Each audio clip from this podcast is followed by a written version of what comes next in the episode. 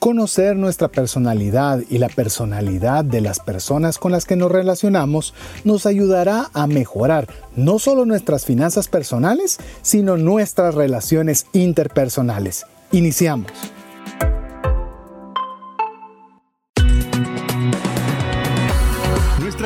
Más allá de los límites naturales. Nuestro objetivo, darte herramientas que puedan ayudarte a tomar decisiones financieras inteligentes. Somos Trascendencia Financiera.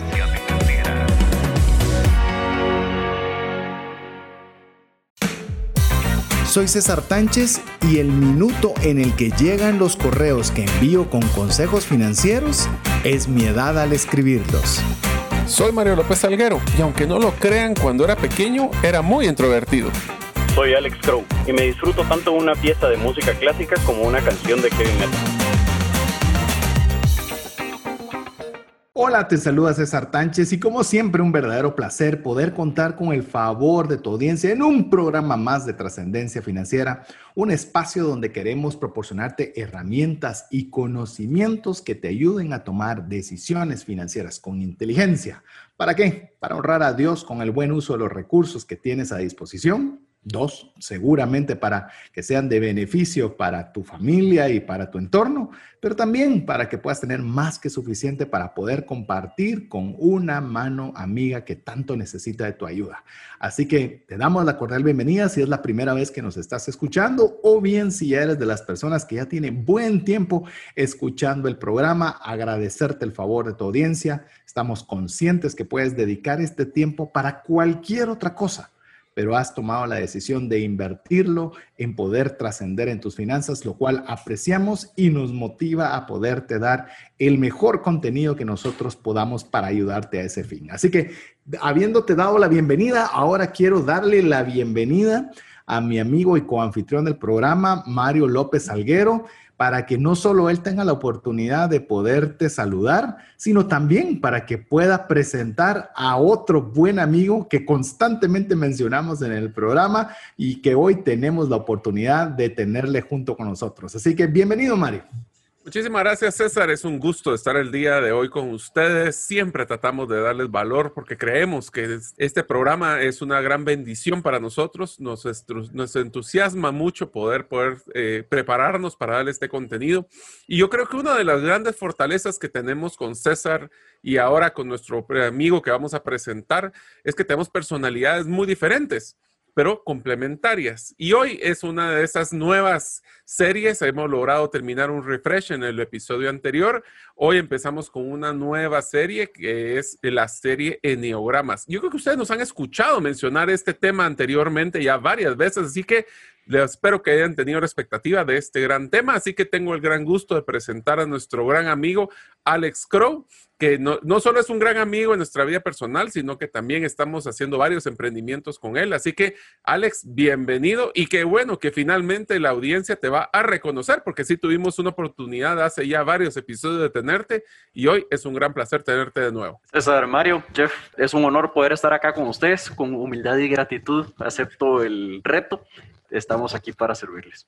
Queremos contarles que queremos contarles que nos sentimos muy contentos de poder dos cosas. Uno, de tener a Alex como invitado, eh, adicional a que tiene mucho contenido que podernos aportar en el programa de hoy. Es un amigo personal en conjunto con Mario, así que nos sentimos como que estamos en la sala de amigos compartiendo sobre es un tema en particular. De hecho, me gustaría, eh, Mario, poner en contexto cómo es que nosotros llegamos a este tema, porque lo hemos mencionado, como vos bien lo dijiste, lo hemos mencionado muchas veces de que les vamos a hablar de esto, les vamos a hablar de esto y les vamos a hablar de esto. Y así han pasado, te podría decir, fácil, más de un año en el que teníamos la intención de hacerlo y finalmente se llevó el día. Vamos a tener la serie Eneogramas, pero básicamente todo arranca con una capacitación que llevamos los tres, Mario. ¿Por qué no contás un poco la, la historia de cómo nosotros tuvimos acceso de forma primaria a este tema que vamos a compartir. Bueno, pues una de las cosas que nosotros estamos claros, César, es de que eh, a nuestra audiencia nosotros no solo le estamos tratando de dar consejos, sino que tratamos nosotros de hacer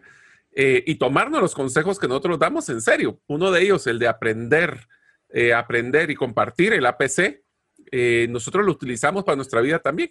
Y una de las cosas que hicimos hace un año, bueno, realmente fue hace más de año, fue como hace como 18 meses que empezamos esta filosofía, es que eh, teníamos la intención de poder actualizarnos constantemente con César y con Alex, pero realmente era difícil para nosotros tomarnos el tiempo para poder hacerlo.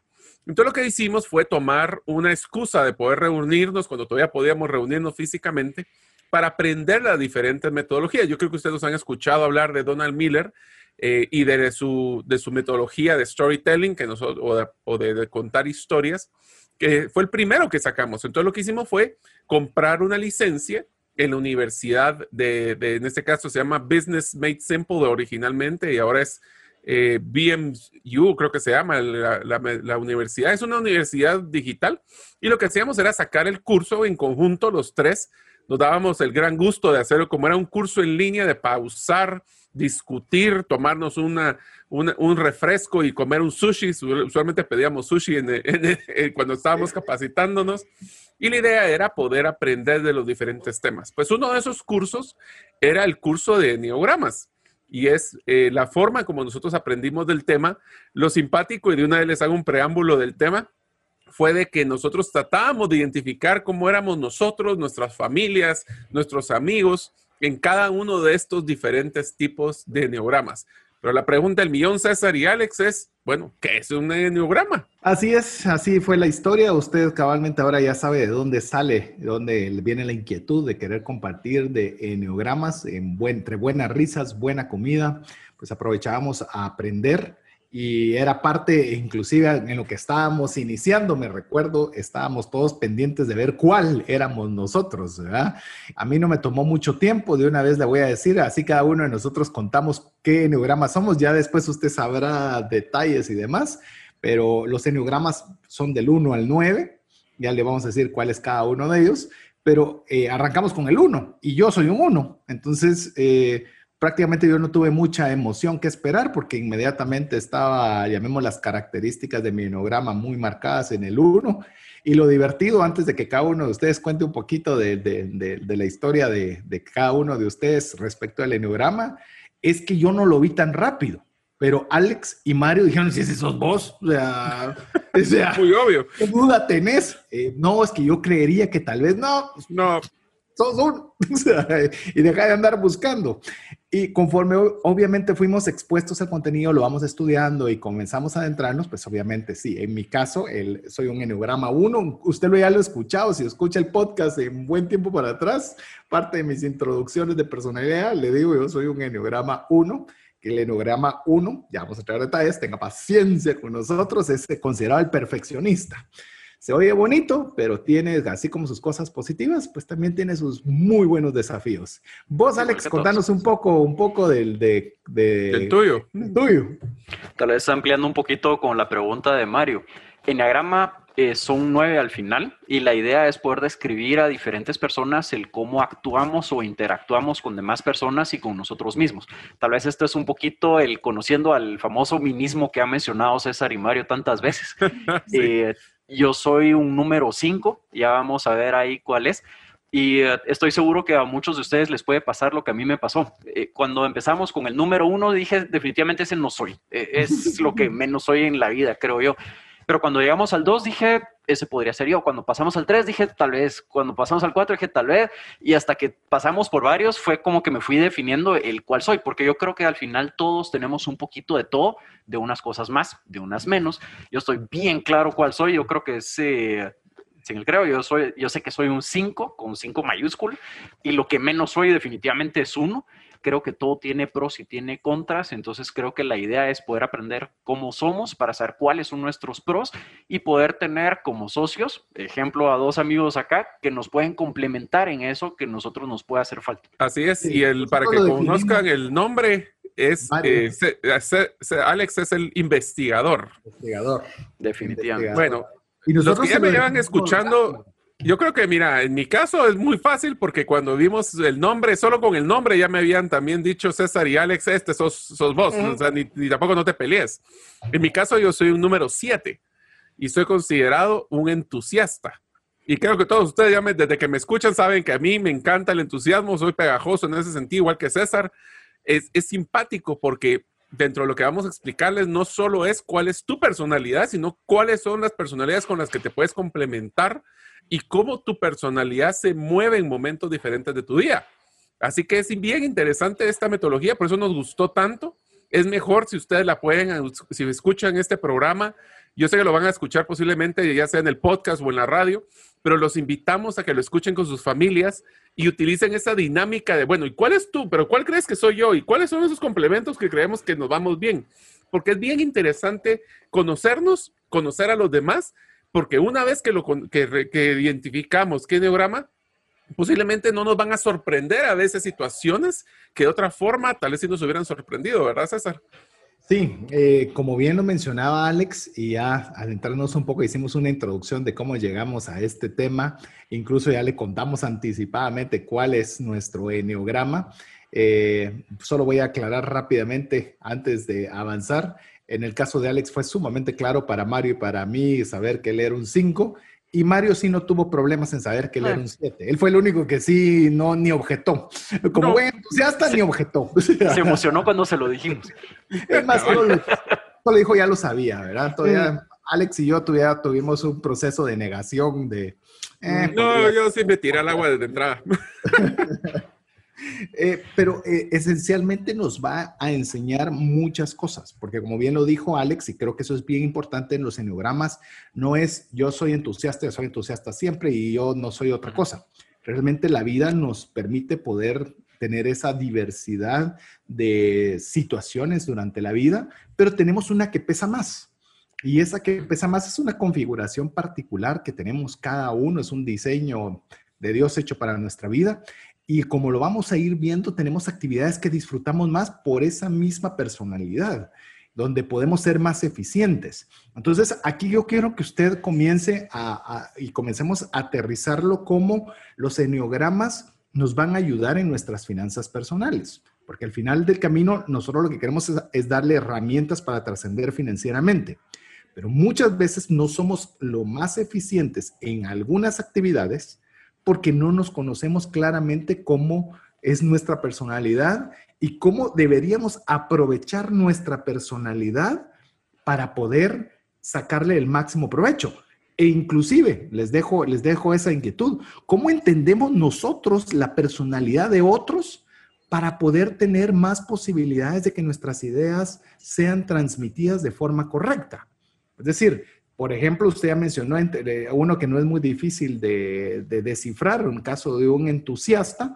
Eh, por ejemplo, usted va, si es su jefe, no venga usted con, esto, con historias de que qué mal salió la vida, que hoy, que mucho tráfico, que no vamos a alcanzar objetivos, porque de alguna forma va a ser disruptivo para el tipo de personalidad que podría ser su jefe. O en el caso de Alex, que le pide a usted un, un reporte, por ejemplo, si él, en el caso que usted lo logra identificar como un investigador, y resulta que le dice, aquí está el proyecto y cuesta tanto. Eh, sí, pero ¿qué más tenés al respecto? No, es que eso es lo que sale. o sea, es seguramente un investigador va a requerir más, más documentos, va más a detalle. Respalda. Y eso es lo que vamos a ir entendiendo, amigo, amiga, que cómo esa interacción, cuando usted logre no solo descubrir cuál es su personalidad o su mayor tendencia de utilización de personalidad, cómo usted puede también entender, comprender y, sintonizar en el mismo canal con su entorno, que para mí eso es valiosísimo. Y te digo una cosa, César, es bien importante el conocer nuestras personalidades y lo mencionaste muy bien con el tema de, los, las finanzas personales. O sea, la forma de, de, inclusive voy a hablar de invertir que tenemos. Yo tengo que tener mucho cuidado como, como entusiasta en cómo yo invierto mi, mi, tiempo y mi dinero, porque a veces sobredimensiono que me va a alcanzar el tiempo para todo y no es así, o me va a alcanzar el dinero para todo y no es así. El hecho de conocerme, conocer a mí mismo, como diría Alex, nos da la pauta de poder ponernos ciertos autolímites para que no nos vayamos de cara con nuestra personalidad.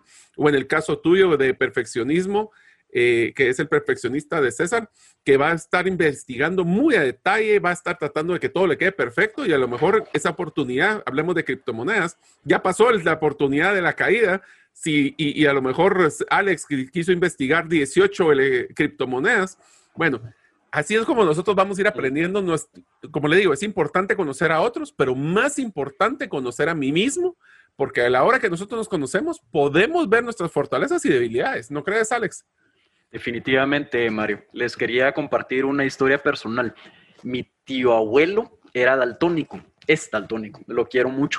Eh, y su primer trabajo, en aquel entonces él no sabía que era daltónico, la demás gente en ese entonces como que no era tan conocido que podían existir, obviamente las pruebas en el colegio no eran tan eficientes probablemente como son ahora, él se graduó del colegio sin saber que era daltónico. Y su primer trabajo era en un medio sótano clasificar ropa por color. Obviamente no duró mucho. Eh, y ahí fue donde él se enteró que la demás gente veía cosas que él no veía y la demás gente se enteró que él no veía colores, por ejemplo. Eh, obviamente no duró mucho en el trabajo. Eso es bien drástico el conocerse a sí mismo, pero yo creo que estas herramientas nos pueden ayudar a evitar ese tipo de cosas, tal vez en algo un poco menos drástico, para saber en dónde sí podemos trabajar, en dónde no podemos trabajar o porque a veces en algunas cosas no logramos funcionar y en otras nos va muy bien, mejor que a la mayoría. Inclusive mencionas algo bien interesante, Alex, y es como poco a poco vamos a ir adentrándonos en este tema. Eh, cuando usted lo está haciendo como trabajador, pero ¿qué tal si usted es jefe? Y usted se da cuenta, por ejemplo, que en el ejemplo que pusiste, en un subsótano clasificando ropa, iba a poner un entusiasta a clasificar ropa. Eh, posiblemente yo no estoy diciendo que ese, trabajo sea bueno o malo para nadie, sino simple y sencillamente quizás una persona más entusiasta sea más para vender, para atención al cliente, para poder eh, eh, tener más contacto con más personas. Le digo así rápidamente, allá estamos conversando a pimponer, pero Mario es el más social por mucho de los tres. Y, conozco bastante a Alex lo suficiente como para mi persona, para decirles que ni podemos ser como Mario, ni queremos ser como Mario. Y se oye raro lo que voy a decir, pero eso es personalidad. Eso es personalidad. De decir, mm, tal vez Alex en su tipo de personalidad no necesita tener tanta relación. Entonces, como investigador, lo puede poner a desarrollar proyectos, puede poner, o sea, va a ir comprendiendo también con la perspectiva de jefe perspectiva de papá con sus hijos, perspectiva de usted como esposo con su esposa o viceversa, de cómo es, cómo se sienten más cómodos de acuerdo a su personalidad y ayudarles a que se realicen en las áreas que, que están haciendo de forma cotidiana. Yo creo que vale la pena, César, solo le, porque hemos mencionado que hay nueve, solo se los vamos a mencionar porque yo creo que no vale la pena, vamos a entrar a detalle cada uno de ellos, pero solo se los quiero mencionar así rapidito porque tal vez están pensando, sí, bueno, ya hablamos de tres, ¿verdad? El César, que es el perfeccionista, que es el uno, mm. Alex, que es el investigador, que es el cinco, en mi caso, entusiasta, así que se los voy a leer rapidísimo con el oh. solo para que lo tengan. El número uno es perfeccionista. El número dos le dicen el ayudante, que es una persona que está enfocada al apoyo el ejecutante es el número 3. Romántico, número 4. El investigador, ya lo mencionamos, número 5. El leal es el número 6. Yo soy el entusiasta, número 7. El número 8 es el desafiante.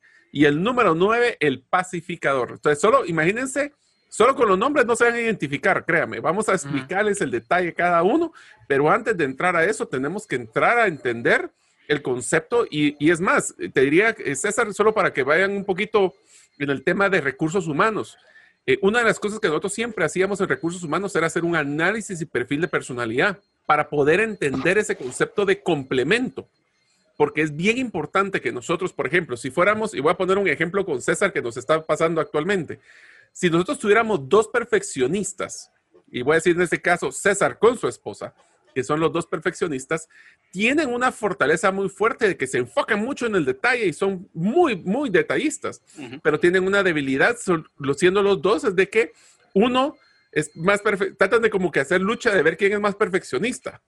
Y eso nos genera cierto tipo de, de más que roce, realmente un tema de tiempo. Más sin embargo, yo también soy un entusiasta y si tuviera otro entusiasta, pues los dos vamos a ser muy comerciales, pues necesitamos a un perfeccionista como César que nos esté validando ese detalle. Porque yo usualmente no me enfoco, yo me enfoco mucho, y ahí sí se me sale el ingeniero, por eso tal vez soy bueno en ese sentido, de que el ingeniero se enfoca mucho a procesos, pero mira los macro, pero el detalle no lo ve. Y no estoy hablando de todos los ingenieros, ¿eh? hay algunos que son más detallistas que otros, depende de su personalidad. Pero es bien interesante que nosotros hacíamos esto, si a veces ustedes amigos han escuchado el modelo de DISC o el modelo de Bessinger, son modelos diferentes que utilizan para medir diferentes tipos de personalidades. ¿Cuál es el modelo que estamos usando entonces en este caso, César? Eh, básicamente vamos a usar el modelo de, les voy a decir el nombre porque hay muchos, o sea, si usted entra en internet va a encontrar muchas alternativas, muchas variantes y demás, pero principalmente vamos a usar el modelo de Ian Morgan Chrome, es el modelo que hemos utilizado para, para poder tratar este tema de los enneogramas. Y ya se va a ir dando cuenta conforme vayamos explorando. Mire, lo pensábamos hacer un programa de refresh, pero tenemos tanto que poderle compartir que decidimos armarlo una serie. Así que agarre fuerza, agarre el papel y lápiz y vaya con nosotros. De hecho, lo vamos a disfrutar porque yo, yo por ejemplo, eh, bien lo dijo Mario, yo tengo, yo soy un enneograma 1 y mi esposa es un enneograma 1 y viera que lo que es sentarnos a trabajar juntos es, es complicado. Salen las cosas muy bien, eh, no porque lo diga yo, pero salen muy bien de dos perfeccionistas, pero no es fácil porque entonces tenemos que encontrar la forma en la cual, por ejemplo, yo reviso primero Luego se lo pasa a mi esposa que encuentra 50 errores y los corrige. Luego me lo regresa a mí donde yo todavía encuentro errores y llegamos a un punto de decir, ok, la última revisión la tiene X porque si no seguimos encontrando puntos de mejora en todo momento. Y me identifico rápido, lo voy a mencionar, que vamos a hablar de la importancia de los enneogramas, pero me, porque la esposa de Alex también es una enneograma 1 y quiero que contés qué significa ¿qué significa para tu esposa eh, lo que es una bisagra? Eh, ok, es un, excelente ejemplo, César.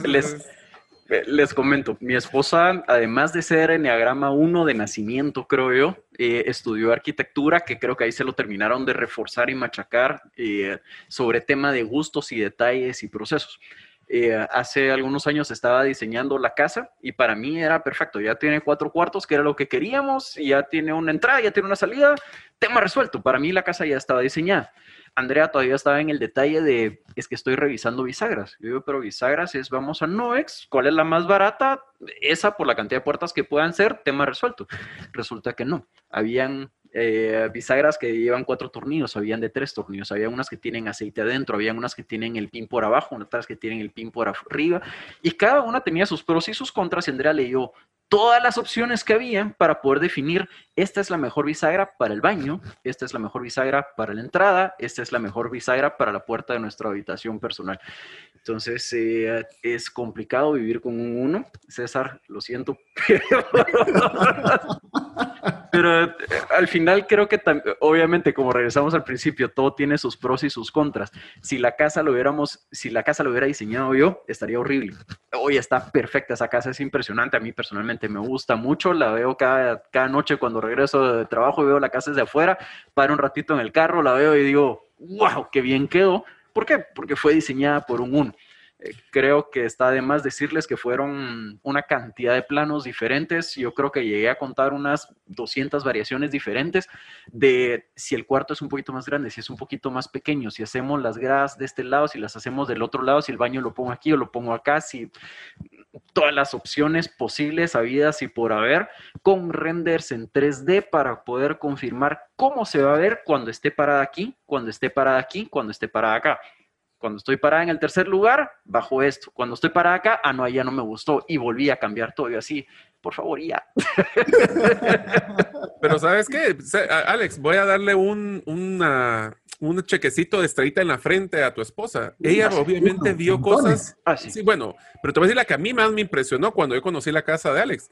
Ella colocó enchufes de energía eléctrica en el techo que cualquier persona hubiera dicho, pues, ¿y para qué van a poner eso? Es porque en ese momento, cuando vayan a colocar las luces de Navidad, van a necesitar un enchufe para no ver las extensiones por toda la pared. Esto es ser un detalle, eso es ser perfeccionista y me encanta, porque yo jamás, y ahora créame que lo tengo bien en la mente, ese tipo de, detalles son impresionantes para cuando ya en el camino, ah, se me hubiera ocurrido, se me hubiera, el perfeccionista lo ve tres kilómetros atrás que nosotros, yo no lo hubiera visto, pues jamás. Y te lo voy a añadir, tiene uno donde se pone el arbolito de Navidad. O sea, Así es. O sea, Hasta sabe dónde lo va a colocar. Cómo la casa, conforme vayan creciendo, se va a ir transformando de acuerdo a las edades de los hijos. No, es, un, lujo de detalle. ¿Y sabe qué es lo que, tal vez con eso quiero ir enmarcándole para que entremos a conversar de esta importancia? ¿Sabe qué es lo interesante de usted conocerlo? Es que entonces lo entiende. Cuando usted conoce algo, lo entiende Pero cuando usted lo desconoce, usted podría decir, ala, pero ¿cómo se tarda? ¿Y Una bisagra es una bisagra. ¿Y por qué no pones cualquier bisagra y se acabó? Y comenzamos a tener problemas con nuestra esposa. Comenzamos a tener problemas con nuestros compañeros de trabajo. Comenzamos a tener problemas con nuestros jefes. Nos pueden despedir. Nos podemos quedar de, sin familia. O sea, Puedo tener problemas financieros porque no, me, no me conozco a mí mismo. Así es. Y vos decís, ¿por qué me tardo y por qué no hago o por qué estoy haciendo esto? Pero cuando usted comienza a comprender esa personalidad especial y única que Dios le ha puesto y la que le ha puesto en su compañero de vida, en su compañera de vida, que le ha puesto como su jefe, entonces usted va a poder comprender cómo interpretan, cómo analizan el mundo. Entonces la forma de comunicación es más fluida porque usted está hablando en el idioma que entiende cada persona. Conforme vayamos avanzando, le vamos a ir contando cómo incluso nosotros tres nos interrelacionamos en diferentes actividades fuera del en, el mundo laboral, incluso personal, y ya sabemos qué hacemos cada quien, porque ya lo tenemos sumamente claro y sabemos que podemos descansar en las habilidades de la otra persona, que habilidades que quizás nosotros, si bien las podríamos hacer, pero nos tomarían esfuerzo, no nos gustarían, las haríamos quizás de todas maneras mal. Eh, yo siendo un perfeccionista no llego al nivel de perfeccionismo de Andreita. Para mí pues, sí quisiera una buena, una buena bisagra, que no se vea, que los, los, los tornillos estén bien puestos, pero no para definir cuál para cada tipo de ambiente. Pero eso es lo interesante del tema. Le esperamos que usted se emocione con el tema que estamos conversando el día de hoy. Estamos hablando sobre los nueve tipos de eneogramas que existen para podernos conocer nosotros mismos y poder también conocer a las personas que nos rodean para poder tener una mejor interacción, que eso nos ayude a poder tener mejores relaciones, mejor eficacia y eficiencia en nuestro trabajo, en nuestra casa, que eso nos represente beneficios no solo financieros, sino de todo tipo en nuestra vida. Así que vamos a hacer una pausa en lo que usted nos escribe para ser parte de la comunidad de trascendencia financiera, que nos envíe un mensaje al más 502 59 19 05 42 usted debe mandarnos un mensaje y guardar ese número de teléfono en su teléfono para que usted se garantice de poder recibir información de nuestra parte. Mientras usted nos escribe, lo dejamos con importantes mensajes para usted. Si deseas aprender a invertir en criptomonedas desde cero, te animo a llevar el curso realizando tu primera inversión en criptomonedas. Para más información, dirígete a herramientasprácticas.com. Hola, te saluda César Tánchez y deseo animarte a invertir en tu educación financiera. Te recomiendo adquirir el libro Más rápido y más lejos en sus finanzas, en el que obtendrás un mapa de 5 pasos para tener una vida abundante y feliz. Solicita el tuyo al 4236-0263 o si vives fuera de las fronteras de Guatemala, puedes adquirirlo en formato digital o físico por medio de Amazon. Decisiones financieras diligentes que honran a Dios y provean recursos para nuestras familias y prójimo. Me imagino que usted quizás, si es una persona como Alex Crow y es un investigador, no está esperando el próximo programa. Usted ya ingresó al Internet a ver cuáles son los diferentes tipos y en cuál podría encajar usted. Y ahí va a ver si lo que nosotros mencionamos coincide o hay diferentes fuentes. Bueno, eso es lo que queremos, podernos tener esas herramientas para podernos conocer nosotros mismos, para poder eh, también conocer a los demás y podernos ayudar a trascender personal y financieramente. Pero bueno, estamos eh, conversando sobre los enneogramas. Ya le comentamos que hay nueve tipos de enneogramas en los cuales eh, los mencionamos solo brevemente y cuál es su implicación que puede tener en nuestras finanzas personales. Sin embargo, quisiera que conversáramos un poco de la historia dónde es que nace el tema de los eneogramas, quién lo desarrolló y demás, darle un poquito de contexto de cómo surge esta idea. ¿Nos puedes ayudar con ello, Alex? Con gusto, César. Si ustedes como yo va a estar pensando cuándo habrá empezado, quién se lo inventó, qué pasó, eh, en qué se basaron para poder hacerlo. Entonces quisiera ampliarles un poquito esa parte. ¿Cuándo inició la idea? Yo creo que desde que el hombre es hombre nos estamos tratando de, de clasificar y entender cómo funcionamos entre todos. El punto específico de los enneogramas inicia alrededor de 1950 cuando viene un, eh, psicólogo llamado Oscar Ichazo y, empieza, y piensa en tres fases diferentes que va a ser, pensemos en algo similar a mente, eh, corazón y vísceras, eh, y divide cada una de esas tres en, nueve, en otras tres para dar un total de nueve personalidades diferentes.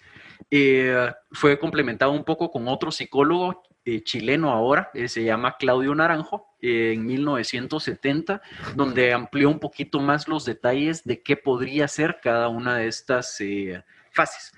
Enea o Eneo viene del griego Enea, que son nueve, grama viene de escrito dibujado. Si lo buscan en internet, en cualquier parte, van a ver que es un dibujo, es un círculo donde están los nueve eneagramas eh, uno al lado del otro formando este círculo y tienen unas líneas de conexión de hacia dónde podemos tender y está dibujado de cierta manera para que pueda tener una imagen eh, que tenga un significado y que sea más fácil que se nos quede hay una cierta aceptación hoy en el mundo de psicología, no siempre es 100% aceptada, pero yo creo que como cualquier ciencia que estamos acostumbrados a que sea, por ejemplo, la astronomía, sabemos exactamente en qué minuto dentro de 3.000 años la luna va a estar llena o va a estar luna nueva o cuánto tiempo va a tardar un... Eh, satélite en darle la vuelta a un planeta, con la parte cuando estamos hablando de humanos no siempre puede ser exacta, porque todos eh, nos manejamos de una manera diferente, cada uno es individual.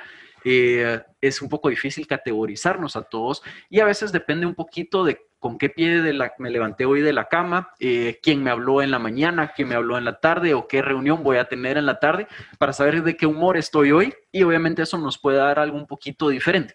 Por lo tanto, nuevamente, César es uno, pero no siempre es uno. A veces puede tener otras, eh, otras facetas diferentes. Mario es siete, es bien siete, pero a veces puede tener eh, ciertas fases probablemente donde dude de algo y digamos, ala, pero no que sea entusiasta. Obviamente vamos a tener siempre un poquito de diferentes en las eh, formas de actuar dependiendo qué es lo que nos haya pasado durante el día. Interesante. Es más, si usted se, se quedó escuchando toda la forma de explicación de Alex, Leo, es algo que me suele suceder cuando Alex nos cuenta sobre algo. Es más, le voy a decir un comentario privado, que cuando teníamos la oportunidad de juntarnos en familias, por ejemplo, me preguntaba a mi hija algo muy sencillo y lo recuerdo. Me dijo, papá, ¿es cierto que no hay 365 días en el año? No sé, le dije, pregúntale a Alex. y efectivamente, fue mi hija. O sea, parece chiste, pero no lo es, dirían ahí. Fue mi hija con Alex y dijo, Alex, un año tiene 365 días. ¿Cuál fue tu respuesta, mi amigo? Porque él te llegó de la nada, te llegó de acero. Me llegó de cero y es correcto, César. El año no tiene 365 días exactos, tiene 365.2522. Por eso cada cuatro años le tenemos que agregar un día adicional por el punto 25 y centavos que nos quedaron de, los tres años anteriores. Eh, por eso es que hay años bisiestos. Y ya vieron que no fallé. Es más, yo sabía que yo tendría que haber buscado en Google, tendría que haber leído toda la historia, la hubiera dicho, pero no me hubieran dado a entender, me hubieran hecho preguntas y no, eh, o sea, para mí fue fácil saber, yo tengo a mi amigo investigador y muy probablemente va a saber la respuesta a ese y le envié a mi hija para que le preguntara. ¿Sabes que es otra forma que también hemos visto, César, de donde hemos complementado muy bien? Es cuando planificamos viajar cuando nosotros planificamos viajar, eh, y ahora ya pues ya estamos clarísimos los roles que cada uno de nosotros eh, realizamos. Por ejemplo, empezamos con un tema macro donde a mí me encanta empezar a entusiasmar a las personas de los diferentes lugares. Después ahí Alex hace una investigación detallada, César entra al detalle, inclusive mi esposa tiene ese, ese detalle también como César, aunque ella no es una uno, no es una personalidad uno. Y Andrea es una persona que le encanta ya estando en el lugar ver los detalles. Pero cada uno de nosotros ha tomado un rol diferente por nuestro tipo de personalidad. Entonces, es lo que regresamos a decir. Tener personalidades diferentes no es malo. Es más, es un buen complemento siempre y cuando comprendamos cómo nos afectan. Pero, bueno, César, ¿qué tanta gente hay en cada uno de estos? Solo dame un segundo antes de contestarte esto. Tengo una anécdota. Y amigos, como le digo, hoy estamos tres amigos que nos, literalmente, porque somos amigos eh, no solo hoy en cabina, sino somos amigos fuera de cabina. Eh, uno de estos viajes que mencionabas, Mario, vos no estuviste en esa oportunidad. Ah, te fuiste a un jardín con tu esposa, me recuerdo. Sí. Pero estábamos con Alex en un país, en un, en un lugar sumamente... Bueno, estábamos en Roma. Estábamos en Roma y fuimos a ver, no me recuerdo qué exactamente qué monumento fuimos a ver, entramos, una cosa preciosa y pues uno lo mira como turista, todo estuvo muy bonito, qué es, qué detalle más bonito esto, aquello, pero entrar con Andrea, que es una uno extrema, o sea, yo soy uno, pero uno como cinco escalones abajo de Andrea. Hay como niveles, ¿verdad? Y, y arquitecta, ella nos comienza a explicar los detalles, por qué estaba construido, de qué forma, porque eh, esta estructura en particular tenía un círculo que estaba abierto en, la parte de superficie y ver por qué es que no estaba cerrado. Y nos comienza a enseñar cómo lo tiene ligeros desniveles el, el piso, que si llovía, entonces todo se iba a diferentes trates. Miren, no necesitamos guía turístico. Nos dio una explicación tan detallada que volvemos a lo mismo. Yo no podría hacer eso Alex no podría hacer eso. Y, Mario ya se saltó a la próxima atracción. O sea, te lo voy a complementar, César. Y pues, si recuerdan, cuando estábamos dando una vuelta en un museo, pasó exactamente eso. Estaban dándonos una explicación de unos, eran unos tapetes que parecían como que tuvieran tres dimensiones y lo mirábamos y todos estábamos poniendo atención y de repente, ¿qué estaba haciendo mi esposa? Viendo, los jardines por la ventana. ¿Por qué? Porque ella, su personalidad está enfocada a otro tipo de, cosas. En este caso, le apasionan también las plantas. Entonces, si cualquiera, si hubiera sido una persona que no conoce, le hubiera podido cuestionar ese tipo de, actitudes, pero como ya sabemos cómo es, eso es lo que se cambia. Así es, ahora sí te contesto porque cuando hiciste la, la, inquietud me hizo recordar o me hizo regresar a esa parte de la historia que tuvimos de una oportunidad que salimos de viaje juntos. A ver, eh, llamemos esto ha ido evolucionando y al ir evolucionando, pues obviamente han habido investigaciones en las cuales obviamente se tiene algún registro, llamemos un registro de, de más o menos cómo está la distribución de personas en el mundo por enneograma. De hecho, vamos a, vamos a aprovechar de que tenemos un investigador con nosotros, porque no nos contás vos? Mejor, Alex, ¿cómo fue que se desarrolló este estudio y más o menos cómo eran las proporciones por tipo de enneograma? Oh, mucho gusto, César. Eh, les comento, se hizo hace algunos años ya un experimento para poder saber si existen, está distribuido parejo todos los enneagramas o si hay uno que sea, que haya más personas, o uno que haya menos personas. Se entrevistaron un poquito más de 19 mil personas para poder llegar a su enneagrama y para poder clasificarlos. Y el que menos hay, por mucho, es el enneagrama 8 con un 8%, y el que más hay es el Enneagrama 7 eh, con un 18%. Mm. Eh, vamos a ir viendo después un poco más qué significa cada uno de estos cuando ya entremos en otros programas, probablemente a la parte específica de, de, cada uno, pero sí me parece interesante la variación que hay. Yo hubiera estimado el 11 punto algo por ciento que da el 100% dividido entre 7, pero me llamó mucho la atención que sí hay diferencias. Eh, creo que es importante saberlo. Obviamente siempre puede haber una pequeña variación y como decíamos antes, todos a veces podemos actuar un poquito diferente, entonces eh, creo que puede haber variaciones ahí. Inclusive tomando esa referencia ese estudio que mencionabas, Alex, me hace suponer que, por ejemplo, en una empresa grande, hablemos de 10 personas, de 9 personas para arriba, eh, muy probablemente la distribución, si bien hay una que podría haber más que la otra, pero es una distribución muy diversificada, lo cual hace que obviamente esa multitud de talentos hace que nosotros podamos eh, aprovecharlos y hacerlos complementarios. Muchas veces, y esto es algo que quisiera dejarlo principalmente a las empresas pequeñas, buscamos contratar por una aptitud de trabajo. Es decir, necesito a alguien que lleve los números, necesito a alguien que abra la puerta, necesito el, puesto particular.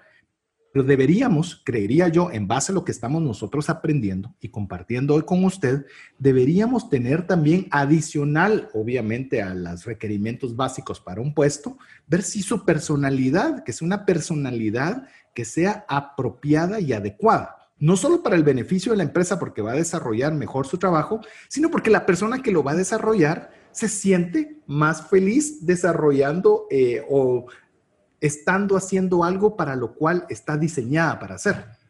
Inclusive cómo se van a complementar entre las personas del mismo equipo, ¿va, César? Porque si tenemos un equipo, voy a poner un ejemplo, todos que fueran unos y llega un siete como yo, van a decir, miren, este está loco muchas veces. Primero ni se enfocó en el detalle, segundo solo viene a decir sus cosas optimistas y a mí eso no va. a traerme el detalle, si no, no va. Entonces, hasta ese tipo de cosas son importantes de ver a la hora de... Y le voy a decir una cosa, César, y eso es bien importante para nuestros amigos. Si algo nos cambió la vida el 2020 con la pandemia es que inclusive ahora nos demuestra que tenemos que ser sumamente flexibles y tenemos que ser una, una, un grupo multidisciplinario, ya no solo eh, vamos a, nuestros clientes van a ser tolerantes a poder tener una sola línea y si solo esa línea está, eh, eso es lo que vamos a comprar. Ahora necesitamos cambiar y diversificar y para eso necesitamos una diversificación de los perfiles en los enneogramas en nuestro equipo. Inclusive, Mario, mencionaste algo que no, había, no habíamos mencionado aún. ¿Cómo podemos nosotros valernos de esta herramienta para nuestros clientes? ¿Cómo es nuestro cliente? Nuestro cliente quiere detalle, es decir, si usted le va a llevar 10 hojas de investigación a Mario, con lo poco que ya va usted eh, viendo temas de personalidades y enneogramas, eh, posiblemente Mario va a decir, eh, ¿cuándo arrancas? ¿Cuánto cuesta? Y si ya lo, y si ya lo empezaste a hacer, pues, o sea... A ver, César, ¿cuáles son mis frases preferidas? Short, sweet and to the point, ¿verdad? Corto, dulce y al grano. Ahí está. Ese es mi ejemplo de personalidad. Y te voy a decir algo. Y, fecha, cabal. En mi caso, te voy a decir algo, eh, Alex Mario. A mí, si mi nombre va mal escrito, ya me perdieron. Pongan mal, porque, porque veo. Un error ortográfico sería acabose con vos. ortográfico, en mi caso, es espantoso el error. Es algo que ya, ya, me, ya, ya me enturbió de ver las, las próximas 10 páginas. Ya ni las mirás, creo yo. Puede ser. Entonces usted tiene que ver, eh, conforme vayamos describiendo cada una de estas características, usted cuando trata con un cliente, desde que ve su oficina, desde que sabe cómo se comunica, desde ve, de ve lo que quiere pedirle, cómo está, usted ya puede armar una propuesta de negocios, puede armar un, un speech de ventas apropiado a la personalidad de esta persona. ¿Cómo le venderían a Alex entonces? A ver sería de que tener todas las referencias bibliográficas o el contenido de dónde sacó la información y de dónde viene o cómo serías para ahí, César? Alex, ¿cómo serías? me hablen de sentimientos. Ahí me perdieron a mí. Ah, ok. La gente se va a sentir bien, eh, es cómodo. Eh, ahí es donde yo siento que estaría un poquito perdido. A mí me gustan los datos. Entonces, eh, creo que por ahí sería la forma de trabajar conmigo. Es más, te puedo decir, y como, usted se dando cuenta, amigo, estamos hablando un poco de nuestra personalidad y ya cuando entremos a, en detalle cada uno de los enneogramas, usted va a poderse identificar. Pero, por ejemplo, eh, yo he hablado con Alex, obviamente yo tengo que ver mucho con tema de educación, eh, principalmente educación financiera, y conversando con Alex, Alex es una gran persona. por lo él dijo que no hablen de sentimientos, no es que no se preocupe por las personas, pero si usted quiere llegar a él, tiene que decirle el plan de educación va a llevar determinado tipo de evaluaciones en las cuales va a sacar determinado número de cifras en las cuales voy a poder saber cuántas personas se metieron, qué nivel de conocimiento tenían, qué nivel de conocimiento llegaron para poder decir un porcentaje de mejora de tal. Ahí ya comenzó a hablarle su, o no, Sí, por supuesto. Y pásamelo en Excel porque yo quiero re revisar y cuadrar fórmulas y hacer la tabla dinámica después. Pero ya se dieron cuenta qué interesante. Imagínense que nosotros fuéramos el encargado de recursos humanos de esta empresa y le tendría que vender un proyecto de recursos humanos. Yo no llegaría con Alex a decirle, mira, te voy a ir a vender los sentimientos y el clima y lo mejor. No, es, ok, esto va a tener un retorno a través de estos indicadores que van a tener esta meta, que vamos a llegar a estos resultados, y esto viene de un estudio de Harvard que vino de tal lugar. Que ahí estamos hablando. Pero yo soy un optimista. Yo llego, ah, la voz, Alex, mira, fíjate que vamos a subir la moral de la empresa y vamos a tener a los gentes contentos y felices y van a estar entusiasmados. Ya lo perdí. Así ya lo perdí. Y hay veces, por, y usted dice, ¿por qué tienen que ver los enneogramas? Tienen que ver algo relacionado con las finanzas personales. Posiblemente no estamos vendiendo nuestro producto porque estamos hablando un idioma o en una forma que la otra persona no le interesa. simplemente no le, no, no le hace clic. A mí me, me, dice, eh, me dicen como Alex, me dicen que me van a dar una tabla dinámica y me van a dar números de Excel. todo eso a mí no me importa. Yo lo que quiero es que, que todo quede nítido, lo que me ofreciste que me vas a dar está hecho como me lo ofreciste e incluso mejor. Eso es lo que a mí me interesa. Ya cómo lo desarrollaste, si hay que medirlo, cómo fue el porcentaje. Es más, con reuniones que tengo con, con Mario, él se encarga de los Exceles. No me gustan ni los Exceles, con eso le digo. No, no, no es parte de mi personalidad hacerlo. Ahí es donde usted comienza a entender y ya no se comienza a atacar. Ya no, ¿y yo por qué? Yo debería. Es que yo soy un dejado. Tal vez no es su personalidad. No significa que sea dejado, pues, pero usted va a saber dónde poder enfocarse en sus fortalezas y tratar de que sus debilidades no lo sean tanto. Que esto me lleva a un tema, un tema inclusive llamarlo filosófico, es lo que quisiera que lo conversáramos un poquito.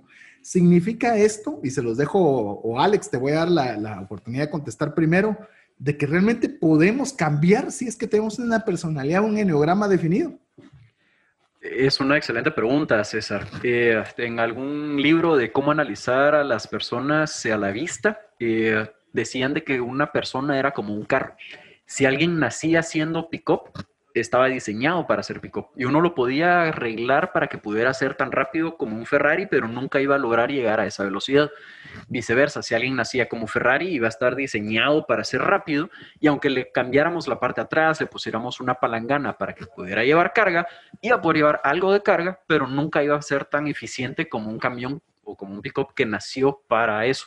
Yo sí creo personalmente que uno puede cambiar la personalidad por lo menos un poco, dependiendo de los papás probablemente que vayan a tener una influencia en uno o de ciertas circunstancias en la vida que lo puedan llevar a empujar hacia un lado o hacia otro. Eh, yo creo que yo soy 5 hoy. Yo creo que fui un 2 entre el closet durante algún tiempo en el colegio. Eh, pero creo que ciertas circunstancias me llevaron a ser un poco más 5 que 2. En mi caso, por ejemplo, eh, mi abuela.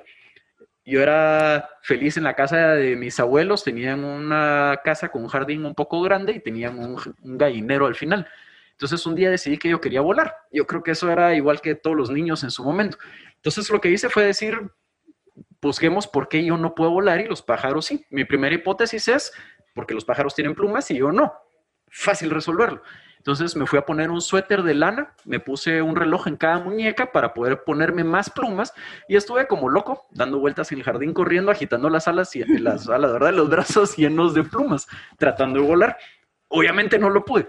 Entonces eh, llegué con mi abuelo y me, le digo, mira abuelo, ¿por qué yo no puedo volar y, mis, y los pájaros sí? La respuesta de mi abuelo fue, porque no sos pájaro. Perfecto, gracias. Voy con mi abuela y le digo, mira abuela, ¿por qué no puedo volar y los pájaros sí? Y mi abuela me dice, ay, no sé, chato. Chato era su forma de, de decirme a mí, vamos a buscar, vamos a investigar. Y entonces llegaba donde tenía una librera enorme, donde tenía todas las National Geographic, porque ella estuvo suscrita, yo creo que desde que existió National Geographic hasta que lastimosamente pasó a, a Mejor Vida, mi abuela, y agarraba exactamente la, la National Geographic donde estaba el por qué los pájaros vuelan y cómo están diseñados. Obviamente sabían muy bien por qué. La sacaba y nos poníamos a leer juntos por qué la forma de las alas, por qué las plumas, cómo es la estructura de los huesos, etc. Y me llevó a esa pasión por investigar que yo creo que eso, si bien nací muy probablemente como cinco, eso me reforzó el ser un cinco y el ser investigador en mi vida. Probablemente si ya no hubiera sido así, seguiría siendo cinco, pero tal vez no tan fuerte como hoy. ¿Ustedes qué pensarían, César, qué pensarían si ustedes les digo de que cuando yo era pequeño yo era introvertido? No te lo creería, fíjate. Pues créanme que sí. Sí, yo, yo era introvertido cuando era pequeño. Y ese ejemplo es similar a lo que mencionabas, eh, Alex. O sea, yo mi, mi, mi enfoque original o mi personalidad cuando era pequeño era mucho al estilo tuyo. Era muy de investigación, mucho de... Yo, yo, era fanático de estar leyendo la enciclopedia británica, eh, ver todos los detalles. obviamente ya les dije a todos nuestros amigos de qué edad más o menos andamos, ¿va? Porque no era así como que el CDs. No es Google. sí, no era Google. Yo tenía colección, ¿sabes? Que a mí mi mamá me regalaba colecciones de revistas que eran bien interesantes para poder eh, investigar diferentes tipos de experimentos. Entonces yo era una persona que, que me gustaba mucho investigar eh, también no era muy extrovertido cuando estaba en el colegio y algunos de mis compañeros del colegio, si me escuchan, sabrán que ese es cierto. Pero en el camino me di cuenta de que el poder entablar relaciones eh, personales y tener esa interacción constante, le voy a ser sincero, a mí me daba miedo hablar y estar en grupos sociales, pero me obligó, yo tengo una pues, estilo, una, es una como mantra de vida de que cuando algo me da miedo tengo que atacarlo hasta que se me quite.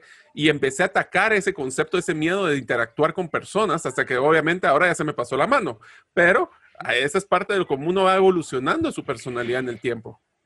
Yo podría decir que inclusive posiblemente sí, siempre fuiste un entusiasta en el cual por diferentes razones de la vida, de, desde relaciones con tus amigos de colegio y demás, pues obviamente tuviste por defensa que mudar o tomar un saco diferente al que al tuyo. Probablemente, sí. Les, les, puedo decir, en mi caso particular, viéndolo no solo de mi parte hacia atrás, sino viéndolo hacia mis hijas. Les digo, para mí uno de los principales aprendizajes de conocer eh, los enneogramas ha sido de poder establecer cómo son mis hijas. Entonces, ya cuando uno comienza a ver cómo son, facilitarles el ambiente para que puedan desarrollarse dentro de su personalidad, porque a veces nosotros como papás podemos tratarles de una forma que no están diseñadas y como, como bien lo decía Alex, yo tal vez era siempre un 5, pero me decían que porque vuelan y vuelan, entonces uno comienza, a, pues entonces vuelan, entonces así es, hasta que llega alguien que de alguna forma despierta o, o, da luz a ese tipo de personalidades. Yo les puedo decir, mi hija fácilmente tiene, no sé si han visto esos como muñequitos que se llaman Shopkins, que, todo, que son un montón de, de que son hamburguesas, que son un montón de cosas, pero hay colores, tamaños y hay unos que son igualitos, pero varían determinados detalles. Hay un lugar donde poderlo guardar, mi hija los pone en tal lado, llegaba la persona que nos ayuda a limpiarlo y se enojaba porque no estaban puestos en el orden había dejado. Entonces uno comienza a entender que es una persona que es perfeccionista. Entonces trato de entenderle que para ella es importante los detalles. Decirle que haga algo a medias o que porque hay que hacer otra tarea, eh, tenga que dejar esa a la mitad, es ir contra su, contra, contra su diseño de vida. Entonces tratamos de ver cómo administra bien su tiempo, que es algo que padecemos los unos, para poderle decir, ok, ¿cuánto es lo bueno suficiente para llegar? Pero ya podemos pensar nosotros cómo poder ayudar que se realicen nuestros hijos dentro de la personalidad que Dios les puso y, que les sea más fácil y no tengan que estar como fue nuestro caso, ¿verdad? El de los tres, ir mutando personalidades porque pues no se tenían los conocimientos adecuados en su momento. Y, y solo complementaría un tema, César, y es que recuerden amigos de que esto no es una ciencia perfecta. O sea, no sé cuando ustedes identifiquen, yo soy un 8 o soy un 7, así voy a ser el resto de mi vida. Acuérdense, este es, donde, este es un estereotipo de personalidad que nosotros más nos identificamos. Dominante. cada uno de nosotros somos diferentes y tenemos nuestras, ya, ya se dieron cuenta que si no hubiera tenido Alex esa abuelita, posiblemente qué tanto hubiera desarrollado su parte 5, no lo sabemos. O si en mi caso, si no hubiera tenido ese reto personal de quitarme el miedo a lo social, no hubiera tenido ese desarrollo del 7, o tal vez era diferente. Entonces, solo quiero dejarles ese concepto. Cuando se identifiquen, sepan que va a ser una tendencia superior, pero no necesariamente la única. Dominante, me gusta la palabra. Dominante, correcto. La que mayormente se va a sentir cómodo. Pero como usted ya vio, hay niveles dentro de eso mismo, que eso es algo interesante de los enneogramas. Andrea, la esposa de Alex, es un 1 casi puro, o sea, casi, casi 100%, no puedo decir 100%, pero muy arriba, un 1 muy dominante. El mío yo sigo siendo un 1, pero no soy un 1 como Andrea. O sea, yo realmente soy perfeccionista, pero no al nivel de Andrea. Entonces, usted tampoco diga, es que yo solo tengo todo, tiene que ser perfecto, si no, no sale.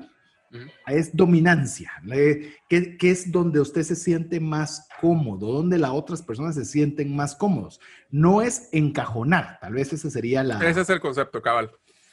¿Ibas a mencionar algo, Alex? Eh, te iba a hacer la pregunta, César, si tenías otras que también fueras, por ejemplo, uno en primer lugar, pero también a veces como dos, a veces como tres. Yo creo que me identifico un poco, si lo puedes mencionar, y ya lo vamos a ir viendo, porque si no tenemos que ir eh, mm, ampliando un poco más. ampliando el tema, pero yo me, yo me identifico mucho con la ejecución. A mí eso de estar hablando mucho me, me cae mal. A mí me gusta ejecutar. O sea, tal cosa se acordó, démosle. Ya, ya hay que hacerla. Bien hecha, pero hay que hacerla curiosamente, eh, si en mi caso es una lucha interna el estar cambiando de un lado a otro, porque normalmente por buscar la perfección a veces falla la ejecución. Brevemente, Mario, Alex, a la pregunta de Alex.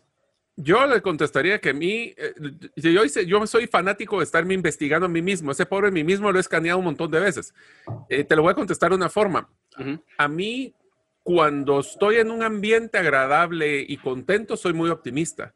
Pero cuando empieza la presión, me vuelvo muy, muy enfocado a la ejecución también. O sea, conmigo es vamos a platicar, vamos a hacer ideas, vamos a hacer muchas cosas. Se acabó el tiempo, bueno, ah, vamos y le entramos porque no nos queda otra, pues. Entonces, depende también hasta de los ambientes que uno esté, cómo es que uno puede hasta, hasta ser camaleón en ese, te puede mutar, como dice César, ese tipo de personalidades. ¿Y vos, Alex, para cerrar el segmento? Eh, cinco definitivamente, probablemente dos entre el closet, como había dicho originalmente, y creo que por ahí me quedaría.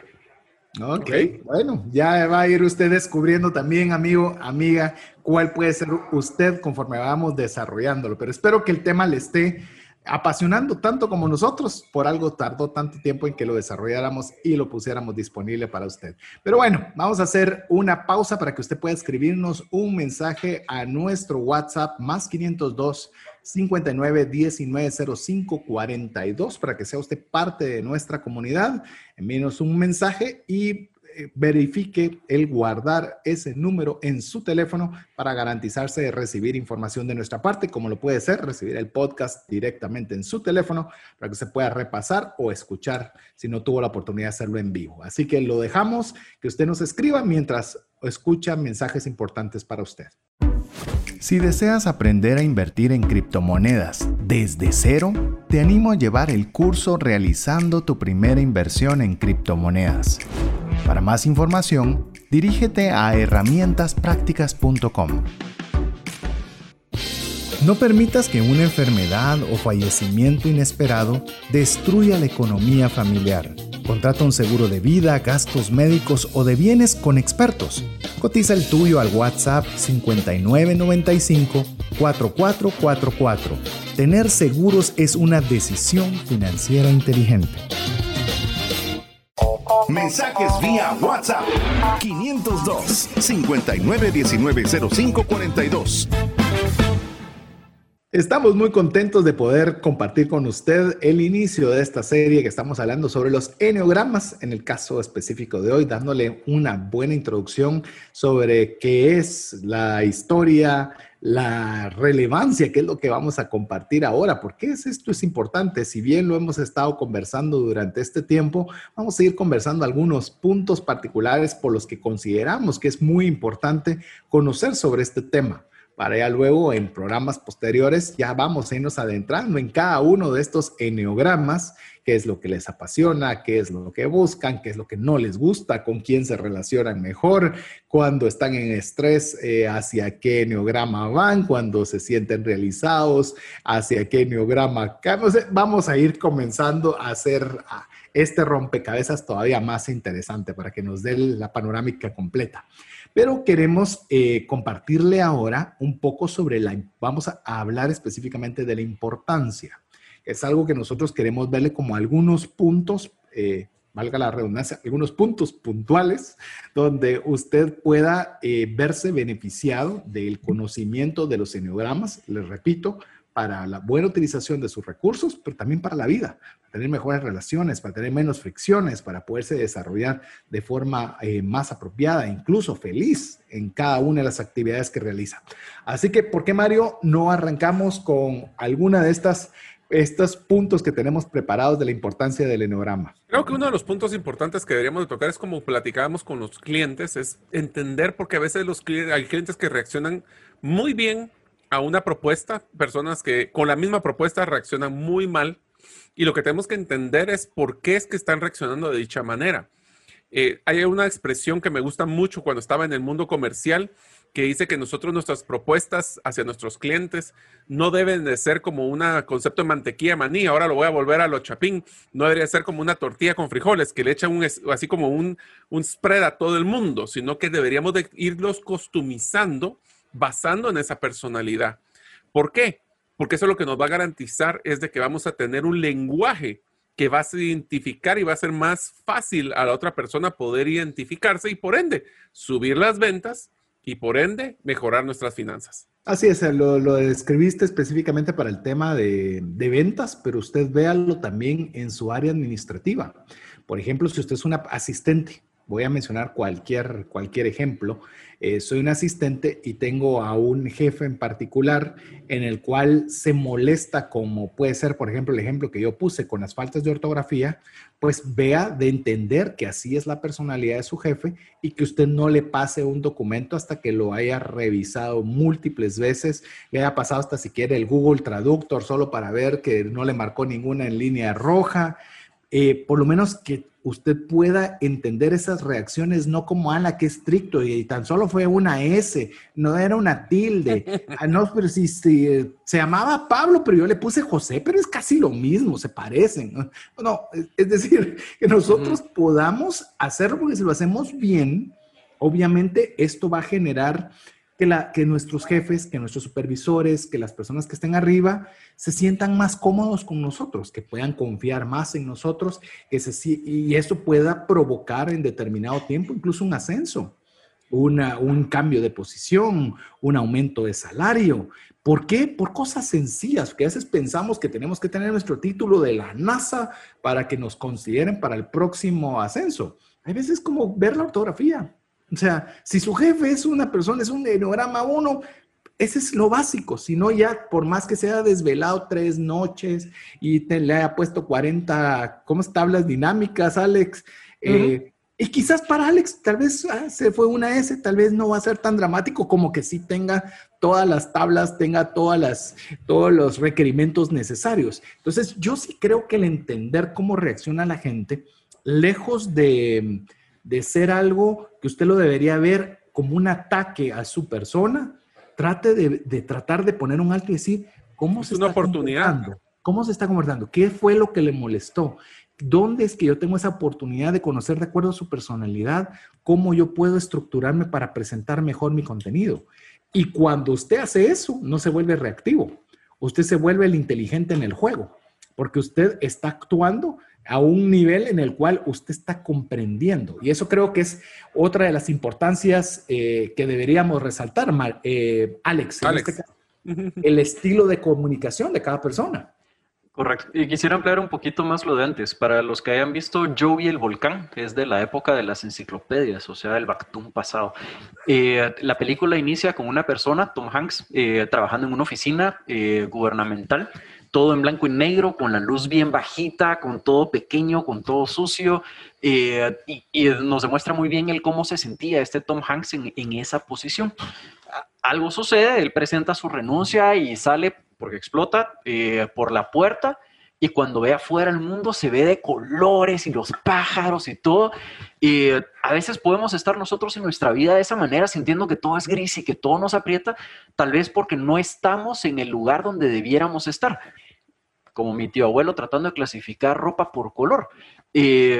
por ejemplo, si a mí yo tuviera que estar parado en el piso de una tienda vendiéndole a todas las personas que entran, así me sentiría yo si a mí me sientan en una computadora en la noche y me dicen tenés toda la noche para poder analizar esta data y presentarme un gráfico mañana sobre cuál va a ser la mejor opción, sobre qué productos se venden más, sobre cuáles tienen más margen, ahí voy a estar yo feliz y ahí voy a ver yo el mundo de colores.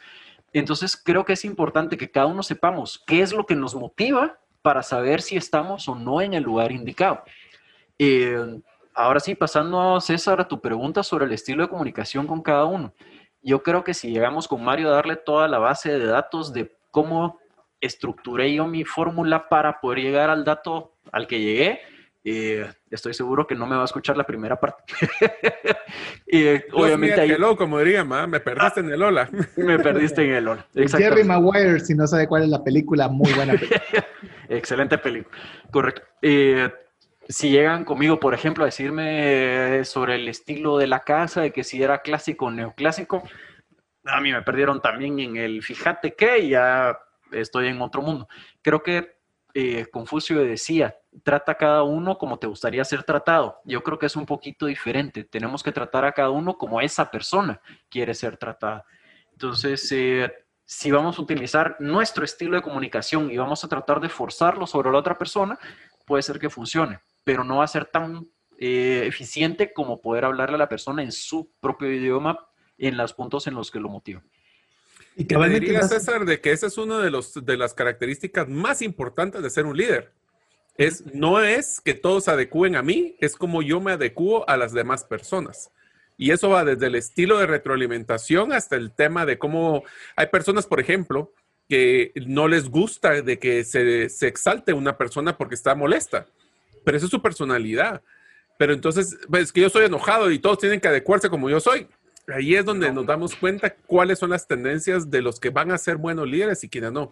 Los que son buenos líderes conocen su personalidad, conocen los de los demás y adecúan su proceso de comunicación hacia lo que las demás van a ser relacionables, como lo que mencionaba Alex. Así es. Y, Alex daba la pauta a otro punto importante eh, a tratar sobre el tema de los enneagramas, que es cómo eh, se motiva a las personas, cómo motivarlas. Y ahí es donde realmente nosotros, incluso cuando hay premios empresariales, podemos todavía hacerlos mucho mejores dependiendo la personalidad de cada quien. Ejemplo, por ejemplo, podría resultar ser en el caso de un premio, eh, de la empresa que se le va a otorgar a Alex, sea muy importante contar la historia de cómo ese premio se buscó. Este premio realmente es, una, es un teléfono que parece sencillo, pero realmente nos pusimos a pensar que toda la ropa, Alex, que tú le utilizas es negro, entonces podía combinar muy bien y de acuerdo a que hemos visto que, o sea, contarle el lujo de detalles que conllevó a la entrega de ese premio. Hace de un premio, lo vuelve especial eh, en mi caso, lo público, por ejemplo. Por ejemplo. Que, que, lo haga público y que incluso le arme una, una reunión antes, le arme una reunión después, tres posteriores. Sí, sí, sí. Estoy sobredimensionándolo, pero sí, eh, eh, usted tiene que ver formas en las cuales usted puede motivar a las personas. Es más, si usted busca una persona que su carácter es más, más retraído, más conservador, quizás exponerlo en público, lejos de ser algo que le agrade, lo va a poner a sufrir, lo va a poner a, y ya el, premio se demerita y deja y en tu caso es que le pusiéramos el nombre con falta de ortografía el premio y te puedes imaginar. Fíjate que inclusive, te, soy franco, algunos eh, premios que nos han dado, eh, por ejemplo, en temas de empresa, eh, ha habido un error en el cual ponen el, premio a la empresa, lo, lo ponen a mi nombre. Y a mí eso no me gusta porque realmente es un logro de equipo y realmente se deberían premiar las empresas, o sea, las empresas. Y te digo, en este caso es algo que constantemente, a pesar de que es algo que debe sentirse uno orgulloso de poderlo conseguir, si es un logro empresarial, yo quiero, insisto, hasta que esté el nombre de la empresa irrelevante hasta ponete en tu caso, por decir, genial, qué buenísimo que diga mi nombre y que qué bueno. Véngase. En mi caso, no porque no lo conseguí solo yo, este lo consiguió el equipo y entonces debe estar el nombre del equipo. Sí, pero vos representás el equipo. Es más, les digo, el, el equipo de mi oficina ni le importó. O sea, qué bueno y qué alegre. El único que estaba enfrascado en ese dilema era yo. Entonces, algo, algo así es como nosotros tenemos que ver cómo motivamos a las personas, pero las motivamos dentro de la forma en que reciban bien aquello que, aquello que usted quiera darles, porque entonces los va a motivar.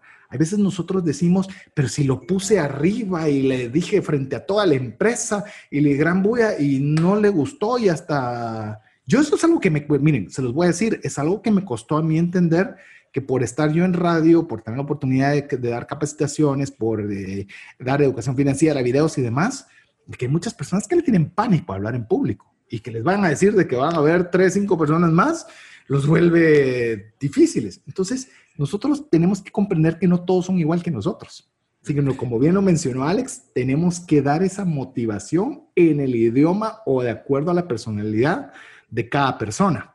Eso inclusive complementa, César, lo que dijo Alex, y es que cada uno de nosotros puede tener un rol que va a desarrollarse mucho más rápido que lo que hubiera podido hacer en otro tipo de roles. Por ejemplo, yo la clase que más sufrí en ingeniería fue programación, porque era una que primero no interactaba con nadie, estaba sentado frente a la computadora peleándome contra los, para, los algoritmos para que me funcionaran y, y estaba como que estuviera en mi cueva te voy a ser sincero, mi personalidad o el número 7, probablemente somos los que más estamos sufriendo con el mundo ahora con el teletrabajo. Porque somos personas de que nosotros estamos acostumbradas a el cafecito y tomarse una, reunión para platicar, preocuparse de las demás personas.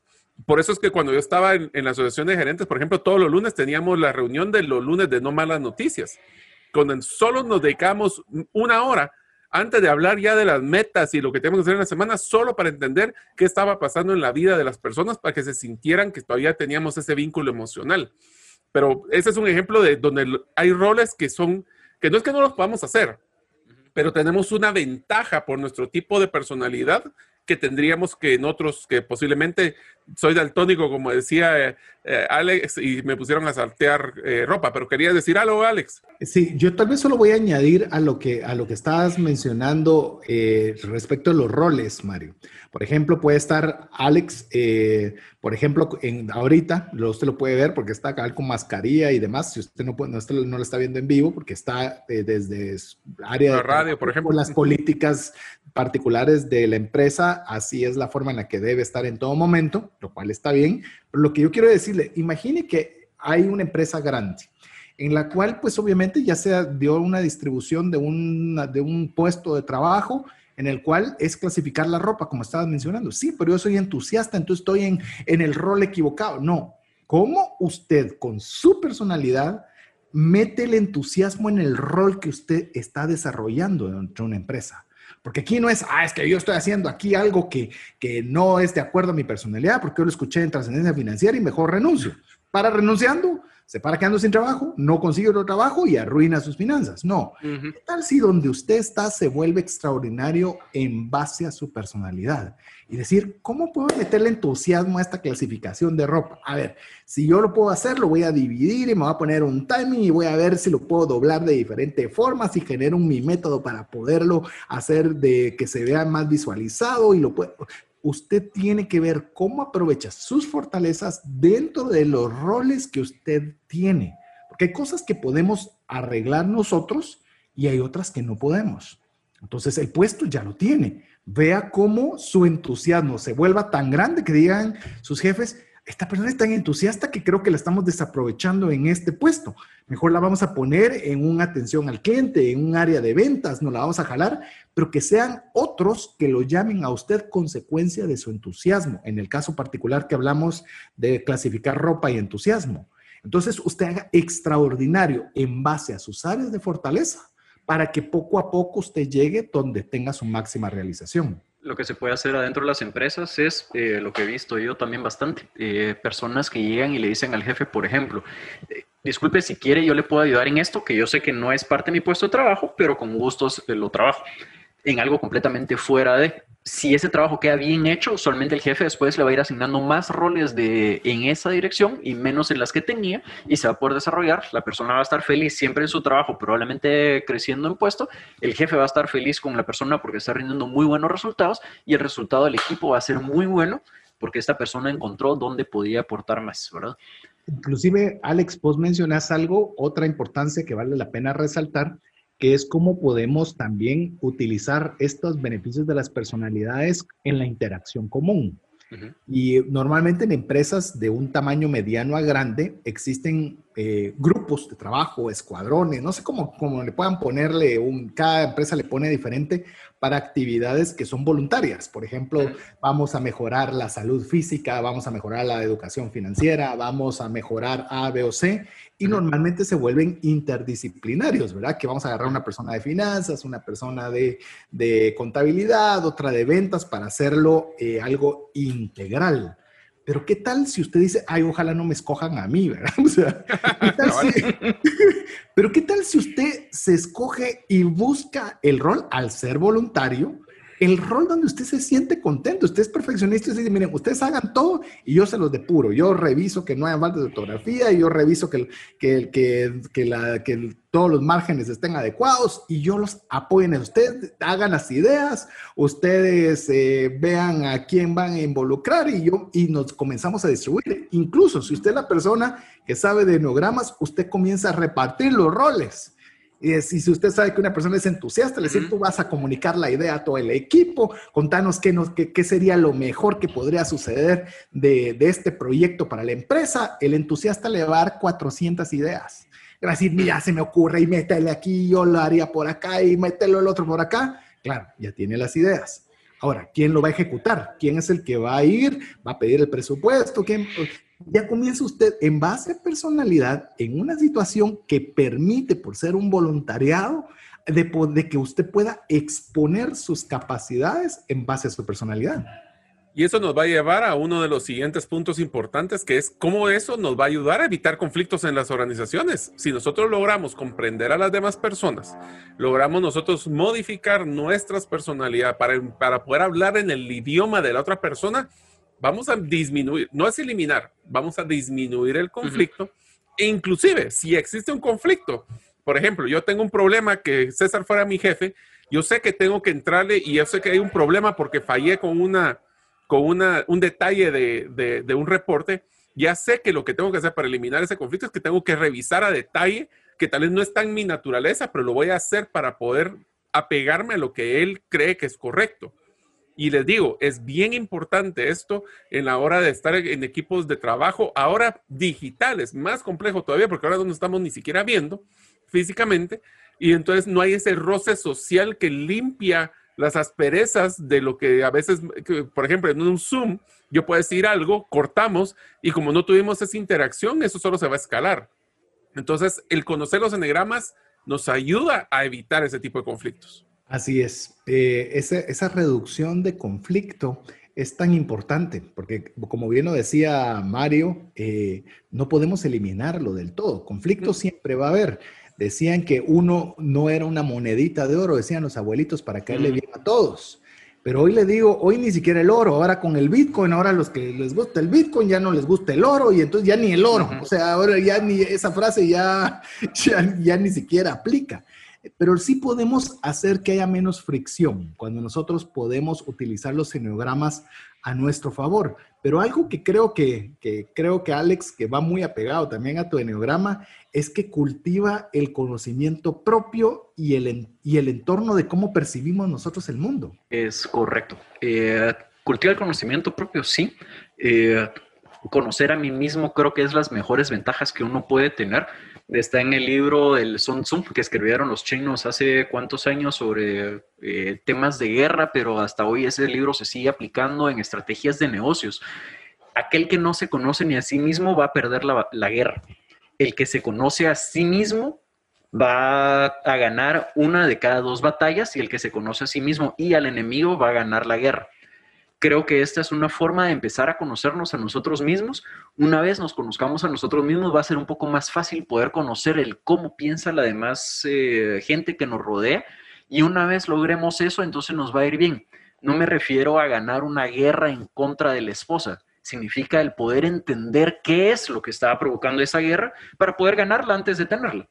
Poder ganar la guerra antes de tener la guerra por poner un ejemplo en, nuestro caso, César ya mencionó que mi esposa es uno con un uno mayúsculo. Yo ya lo había comentado que para mí lo menos que tengo es el uno. Eh, para mí ilustrar los zapatos antes de casarme con ella era, pero igual puedo caminar con zapatos que no están ilustrados. Eh, ponerme cincho un fin de semana, ¿por qué? O sea, el pantalón ahí se queda, pues no necesito el cincho.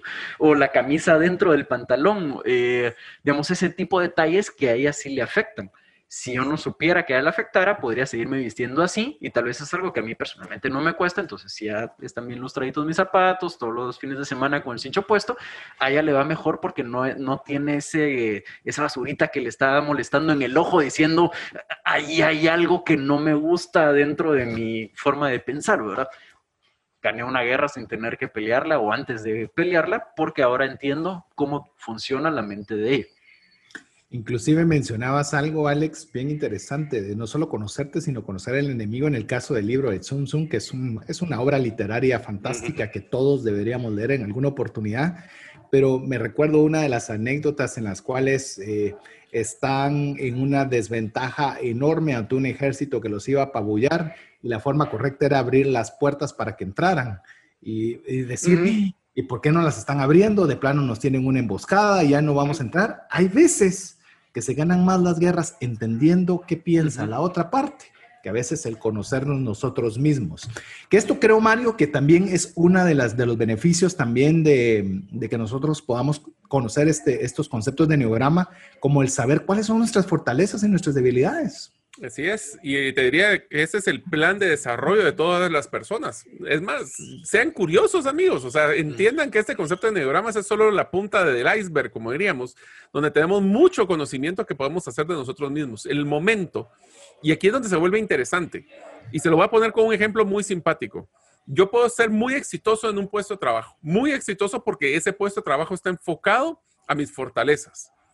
Me van a promover y ahora voy a ser un líder de equipo pero, ¿será que esas mismas fortalezas que antes eran las que me hacían sobresaliente van a ser las mismas requeridas para el nuevo puesto de trabajo? Probablemente no. Entonces ahí es donde nosotros tenemos que definir, ok, yo les recomiendo hacer una, se un catálogo de competencias o un catálogo de fortalezas y debilidades. Y lo hace muy sencillo, que son las cosas que a mí me encanta hacer, que son las cosas que no me gustan hacer y hacer ese comparativo contra los diferentes roles. Y si ustedes quieren ser promovidos, amigos, tienen que hacer eso con el siguiente puesto que a ustedes les gustaría. Porque soñar que me van a promover algún día no se vale. Hay que ponerle fecha, como diría Alex. Mm. Y tenemos que poner una fecha, pero tenemos que estar preparados para que me den esa oportunidad porque ya tengo las competencias previas. No hay peor cosa que creen que porque me van a promover y entonces voy a empezar a desarrollarme. No, no, no, no, así no funciona primero tengo que estar, yo tengo que estar listo para ese siguiente rol antes de poder, de poder tomarlo. Así que esa es una de las fortalezas. Tenemos que conocer qué somos buenos, qué no somos buenos y lo que no somos buenos, fortalecerlos, especialmente cuando hablamos de las diferentes áreas de una empresa. Inclusive cuando hablamos de las debilidades, eh, enfóquese en sus fortalezas. De acuerdo a su personalidad, a lo mejor que pueda en el rol que se ponga. Y las debilidades, súbalas al mínimo posible, es decir, por lo menos que no sean algo que le pueda ocasionar un daño ni a usted ni a su entorno. O busque a alguien que tiene esas debilidades como fortaleza. Para eso sirven los eneogramas. Afirmativo. Que al final de cuentas, Alex, que con esto quisiera cerrar el programa de hoy, eh, podemos pensar que las, el eneograma realmente lo que produce dentro de muchos beneficios, como hemos estado hablando, el mejorar nuestras relaciones humanas. Definitivamente sí las mejora. Eh, otra vez, si nos conocemos a nosotros mismos y conocemos a los demás, es más fácil poder hablarle a cada uno en su idioma. Eh, pensemos en ejemplos. Mario es un 7, ya sabemos que es súper entusiasta. Yo creo que si el sábado de Semana Santa lo llamo para decirle vámonos a Río Dulce, ese mismo sábado lo he terminado de decir, ya está en el carro, ya con maletas y arrancando el carro y excelente, exactamente.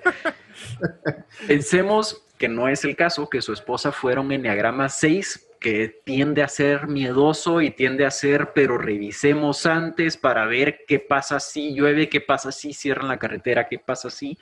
Y va a estar con Mario metido entre el carro, el conflicto es inminente y eso va a ser una bomba atómica esperando el, el tiempo para poder explotar.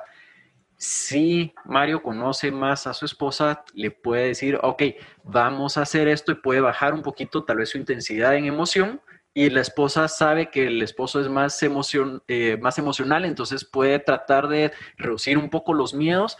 Creo que la relación puede funcionar mejor y, eh, y hay menos conflictos en el camino va a mejorar la relación entre ellos, ¿sí?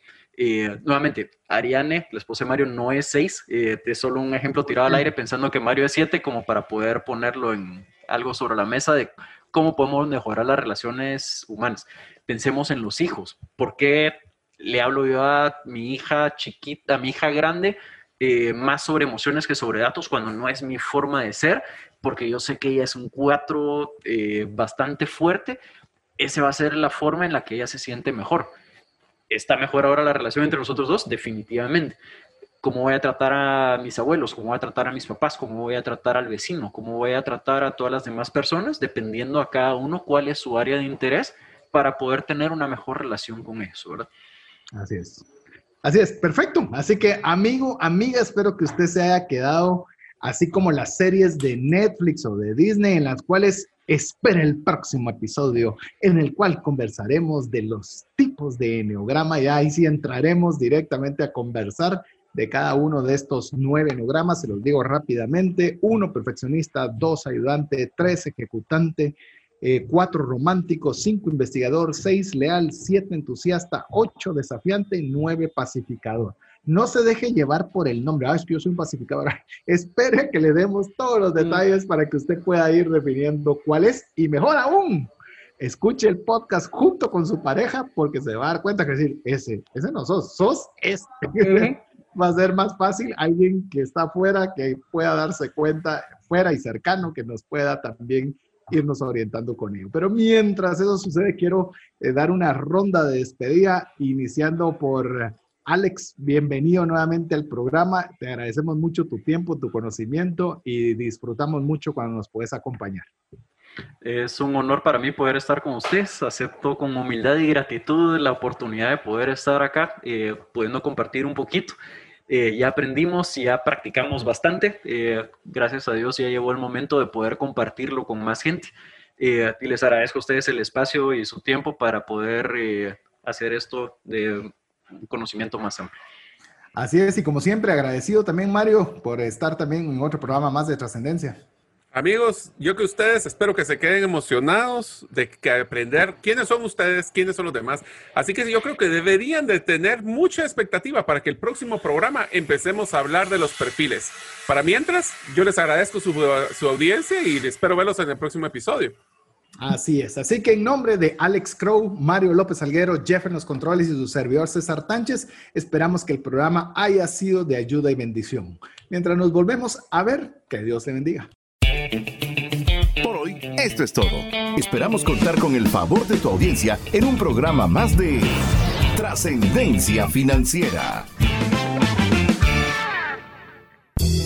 Esta es una producción de iRadios Guatemala Centroamérica.